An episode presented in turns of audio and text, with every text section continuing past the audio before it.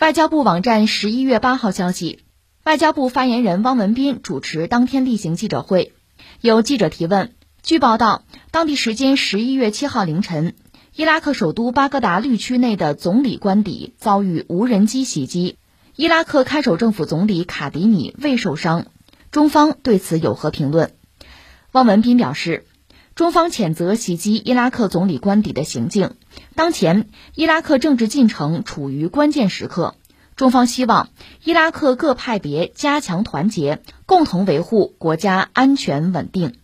伊拉克的总理遭到恐怖袭击，就是无人机啊，暗杀、刺杀行动，这个事儿还在缓慢的发酵之中。因为截止目前，没有任何一派势力站出来说这事儿我干的，我负责啊，我承担责任，没有。那你说杀他是为什么呢？这种刺杀、暗杀有什么政治诉求吗？那你想，没有人站出来承担这个责任，来认领，那他的政治诉求当然也就无从谈起了。但是这个事情确实引起各方的广泛的关注。你比如说，伊朗第一时间站出来暗指这事儿美国干的，那肯定是美国干的，因为这事儿对美国有利。至于中国方面呢，是公开的要提醒伊拉克各方政治势力，就这个关键时刻，你们得加强团结呀。应该说这是好话。为什么呢？如果不加强团结，如果彼此之间有更多的猜疑甚至仇怨的话，那么伊拉克接下来各方政治势力之间的斗争可能会表面化，甚至不排除内战的可能性啊。那对于一个国家、对于区域的局势来说，那肯定是个坏消息。那么这个新闻其实回到最关键的问题，一个我们还尚不知情、尚不知晓的一个问题：这事儿谁干的呀？不知道。但是呢，呃，我们觉得。可以把各方势力啊，大概的态度啊、立场、诉求摆一摆，这是可以做到的。你看啊，我们就先说伊拉克。伊拉克是这样，我们曾经讲过，在萨达姆执政期间嘛，萨达姆本身是伊斯兰教的逊尼派，逊尼派在这个国家呢，其实并不是大多数，大多数是什叶派。当然，这是一个阿拉伯国家，这是伊拉克啊。那么，萨达姆倒台，倒台就意味着逊尼派对什叶派的统治画上句号。那什叶派翻身，这个国家的大多数人就是什叶派呢，完成了某种意义上的所谓解放。那接下来呢，就出现一个美国人并没有想到、始料未及、也并不愿意看到的一个局面，就是伊拉克整体呢多少是要倒向伊朗，因为伊朗是什叶派，所以这意味着伊朗在中东的势力做大，有一个所谓什叶派之湖啊，就是伊拉克的什叶派，还有黎巴嫩的真主党民兵啊，另外还有叙利亚，那个阿萨德本身是阿拉维派。这有不同的说法，有说他算什叶派的分支啊，至少是盟友吧。这样呢，伊朗就在中东做大，这带来的结果，你看，一个呢，在中东很多阿拉伯国家转而确实是把伊朗作为一个头号敌人。以前是把犹太人、把以色列做敌人，现在你伊朗做大了，搞了一个什叶派之湖嘛，我们当然很警惕你，因为很多阿拉伯国家都是逊尼派掌权嘛。所以在中东这两年，这个主要矛盾在潜移默化的在变化。那这个从美国从。以色列这个角度还是乐见的，但另一方面呢，就是美国的这个角色，美国等于帮伊朗做大了嘛，所以在美国国内很多战略学者开始骂小布什没脑子啊，没有战略眼光，你等于说协助了伊朗嘛，协助了自己的敌人嘛，这不成了资敌行为了吗？也有人骂他，因为这个道理啊，就是在国际政治斗争之中玩平衡啊，这是一种传统的逻辑。你比如说当年打败拿破仑之后，欧洲搞了一个维也纳体系。就是这个，当时奥地利的那个首相梅特涅，他牵头搞的，是打败了拿破仑，但是绝不能彻底削弱法国呀。因为法国被彻底削弱之后，其他国家会崛起的，什么普鲁士啊、沙俄都会崛起的。同样，一战之后，法国是打赢了，是惨胜，但是英国的想法绝不能彻底的削弱德国呀，还指望德国克制法国、约束法国呢？这大国之间要制衡啊。所以，美国的策略应该是削弱伊拉克，但是不彻底的搞掉萨达姆，让他看着伊朗和伊朗内耗互斗，这是最理想的。你把他搞掉之后，伊朗可不就做大了吗？所以在美国国内，很多战略学者也骂小布什没脑子吗？但是啊，但是我们说这只是宏观上讲，那你要具体来看，伊拉克这个国家推翻萨达姆之后，他国内啊也不是那么简单的，就是完全什叶派上台啊。倒向伊朗啊，不那么简单，它内部也很复杂，因为它有多个政治势力，大家都在竞逐这个国家的权利嘛，所以最后出现的局面是，这个国家几个比较关键的位置是不同的政治势力来把持，大家分权啊，在国内达到某种平衡。我们就说同是什叶派，因为什叶派占大多数吧。这里边最主要的有两个不同的派别，一个是什么呢？叫正义联盟。这个正义联盟呢是导向就叫亲伊朗一波了啊，这是一类。还有就是那个著名的呃萨德尔，萨德尔是一个政治领袖啊，宗教领袖。萨德尔运动，他也是什叶派，但是他主张呢等距离外交啊，一碗水端平。你看这萨德尔本人，他和美国干过仗八年，所以你要说他反美吧，对，没问题。反美在伊拉克的民众之中，那还是很有号召力的，没问题。但是我也讨厌伊朗啊，我讨厌美国干涉伊拉克的内政，同样我也讨厌伊朗干涉伊拉克内政啊。这就是所谓一碗水端平啊，等距离外交。沙特也是一个道理，我也不喜欢沙特，交朋友可以啊，接触可以，但是你不能干涉我的内政，这是萨德尔的逻辑。所以他和正义联盟之间就存在着。呃，比较激烈的矛盾吧。但是我们知道，现在呢，萨德尔大胜，在这次他这个伊拉克议会选举之中是大胜。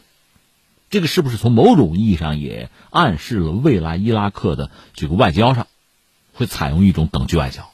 因为他影响力大，占大多数嘛。那翻回来说，这个卡迪米，就是这次遭到暗杀未遂嘛，哈，遭到暗杀的这个伊拉克总理，那他什么态度啊？他和那个萨德尔吧有点类似。萨德尔那意思呢？我讨厌你们所有人干涉我的内政。那么这个卡迪米这个总理是什么呢？是希望同时呢和伊朗和美国保持接触，保持一定的关系。这个你也不能说不对，因为我毕竟是当家人啊，我不能谁也不搭理，对吧？总要打交道，交道要打，但是呢要保持某种相互制衡。所以从某种意义上，你看啊，这个萨德尔和这个卡迪米吧，策略上、这个观念立场上，它有某种呼应之处。但是我要说这么一件事，这是已经发生的事情。就前两年啊，这个卡迪米，卡迪米是二零二零年刚坐上总理这个位置的。之前我们讲过，他主管伊拉克的就情报，他是情报高官，做内政部长。在那个时候，他有一个高级顾问，叫做哈什米，是被暗杀了。被谁暗杀了呢？不知道。但是有传言或者说大家猜测，就是正义联盟这样一些亲伊朗的势力所为，是他们干的。那你听我讲述了这些事情吧，你看盘根错节，各个政治势力彼此之间博弈的这个状况，你可能会猜测，哎，这是不是某某干的呀？你猜你的啊！目前我们没有什么真凭实据，也没有人站出来说是我们干的，没有人承担这个东西。但是伊拉克国内政治势力之间的这个角逐啊，这个斗法啊，确实一直没有停。另外还有一点我要强调的是什么呢？这个伊拉克总理啊。他的这个官邸在什么地方？在一个很特殊的地方，就是所谓绿区。这个绿区主要就是说西方的外交官、外交使团他们存身之地。那当然是高度的戒备，而且就西方国家也会有各种各样的监测、监控的这个科技装备，就怕有人攻击。实际上，在伊拉克呢，确实出现过用这个什么火箭弹之类的吧，攻击绿区，反正我打你一家伙，炸你一家伙啊，吓你一家伙。表达伊拉克人某些政治势力某些不满吧，这确实是一种做法。但是这次呢，用无人机带着爆炸物，直接去炸伊拉克总理的官邸，而且呃，他本人是侥幸逃过一劫，但是他的保安、他的保镖受伤了好几个。就这么一件事儿呢，就是整个西方国家在绿区的这个预警系统没什么反应，哎，这个也很有意思。所以也有人猜，哎，这是不是苦肉计啊？是不是自导自演呢？或者说是不是有内鬼啊？这种可能性都是存在的吧？我们只能这样讲。这是我们刚才讲伊拉克国内的政治势力之间的这个博弈啊。翻回来我们再讲，刚才说了嘛，伊朗在第一时间站出来就暗指美国，他没有挑明了说，但他说就是有些国家根本就不希望伊拉克团结呀、统一啊、有秩序啊，那这些国家就是凶手。那他指的肯定就是美国了。那美国本身在伊拉克这个问题上什么态度吧？我觉得三点。第一个呢，应该说卡迪米这个政府和美国还是合作的。你说那不是听话吗？那既然如此，何必搞他呢？肯定不是美国干的喽。也不好这样讲，在哪儿呢？这涉及到一个关键的事件。大家还记得前段时间吧？去年年初的时候，呃，美国用无人机刺杀了苏莱曼尼，就是伊朗的革命卫队的指挥官，圣城旅的指挥官。也是伊朗的军事领袖。另外，这个人其实不只是一个军人啊，他在伊朗的内政外交领域享有非常巨大的影响力，以至于当时伊朗外长曾经抱怨过，说他的手伸的太长了，管的太多了，对吧？可见他影响力很大。苏莱曼尼被刺杀，呃，有一个说法说，苏莱曼尼之所以到伊拉克去，实际上就是要调解什叶派内部的矛盾。刚才我们讲嘛，伊拉克的什叶派内部是有矛盾的，我就是要去解决这个事情，但没想到美国突然出手把他给干掉了。那这个事儿对伊拉克本身当然是一个巨大的冲击。一个是我们是请他来解决问题的，结果半路杀出程咬金。另外呢，这个事儿你指挥我一声好不好啊？不管怎么说，我联合国成员国呀，我是独立主权一个国家，哪怕我名不符实，我这面子总得有吧？你跟伊朗干，你们别处干去，跑到我们家就干，那我这个国家基本的尊严，我的领土主权的完整还有没有啊？我们前两天不还讲吗？伊朗报复也不是报复美国本土怎么样，也是用导弹打击在伊拉克的美军基地，又是我受害。所以呢，呃，刺杀苏莱曼尼这个事情发生之后，你想，作为伊拉克的政府和美国人之间这个关系，他不可能再像以前那样亲近，呃，而且以前的亲近也不一定是真心的，对吧？有这样一个事情，那双方的关系会急转直下，而且伊拉克的议会几乎是在第一时间就已经有一个声明，就是说所有外国军队，其实就是美国军队嘛，你该给我撤出去，我们这不需要，太给我们添乱了。就表达这么一个态度。那从美国人这个角度讲呢，那这个政府啊，不听话嘛。但是伊拉克又非常之重要，因为要遏制伊朗，伊拉克当然是很关键的一个角色了。那美国在中东的布局，伊拉克这个子儿还是很关键。可另一方面呢，美军撤出伊拉克似乎又是大势所趋。在这个局面下，如果伊拉克这个政府不够强有力，又不听我的，那你说伊拉克这个国家是乱点好，还是有秩序的好？那当然是乱一点好了。所以按这个逻辑讲呢，美国你说有嫌疑，甚至伊朗直接指美国，他的逻辑就是这个逻辑。当然翻回来，伊朗本身也会受到指责和猜测，就是不是你搞的呀？这我们算说了，伊拉克、伊朗还有美国这三家算《三国演义》。可是我们知道，就在中东地区，真正对伊拉克的局势非常关注，其实也包括对伊朗的局势非常关注啊。还有沉默的玩家，我加个引号，沉默玩家谁呀？以色列。我借用谁啊？是闻一多先生的话吧。有的人是说了也不一定做，有的人是做了也不一定说呀。以色列经常干的就是说我做了也不一定说，因为我要通过各种各样的途径啊、方式方法呀，我要让这个事态、让区域的地缘政治的格局啊，向有利于我的那个方向去发展。所以以色列经常做很多事情，但是不说或者不证实。比如说核武器，以色列到底有没有？大家一般认为他肯定是有的，他多多少少的半推半就的也吱过声，但是从来不明确的承认我有核武器啊，我是第六核大国，从来不说。而且我记得前段时间伊朗的这个重要、非常重要，可以称之为这个之父那个级的啊，很重要的一个核科学家被暗杀，而且是用非常精妙的，实际上是一种特殊的机器人来暗杀的，就是一种特殊的枪吧，啊，高度智能化，通过卫星之类的在操控啊，人脸识别都用上了。最后就是打死你，坐在这个死者旁边，他媳妇毫发无损到这个地步。所以你说掌握这种先进科技的，恐怕你说一般恐怖组织是做不到的。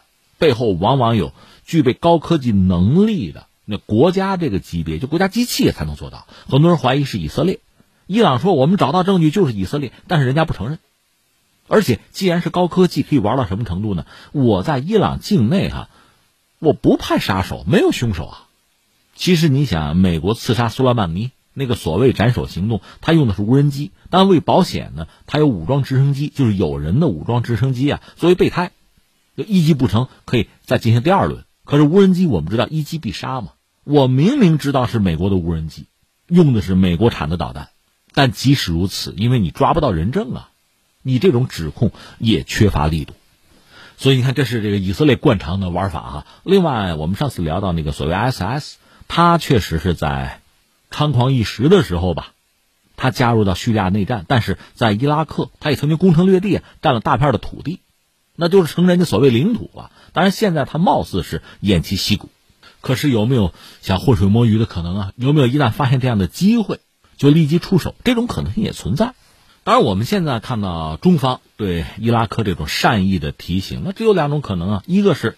在国家博弈的这个复杂的背景之下，其实大家已经看到真实的图景，那就是伊拉克国内的政治势力的内斗，有这种可能。还有一个可能是什么呢？那就是提醒这样一个乱局有可能被别人利用，被别有用心的人推动，最后演变成一个伊拉克国内政治势力的内讧火并。那会给伊拉克人民乃至整个地区的稳定带来极大的不确定性。所以我们的善意提醒，也可能是为了这个。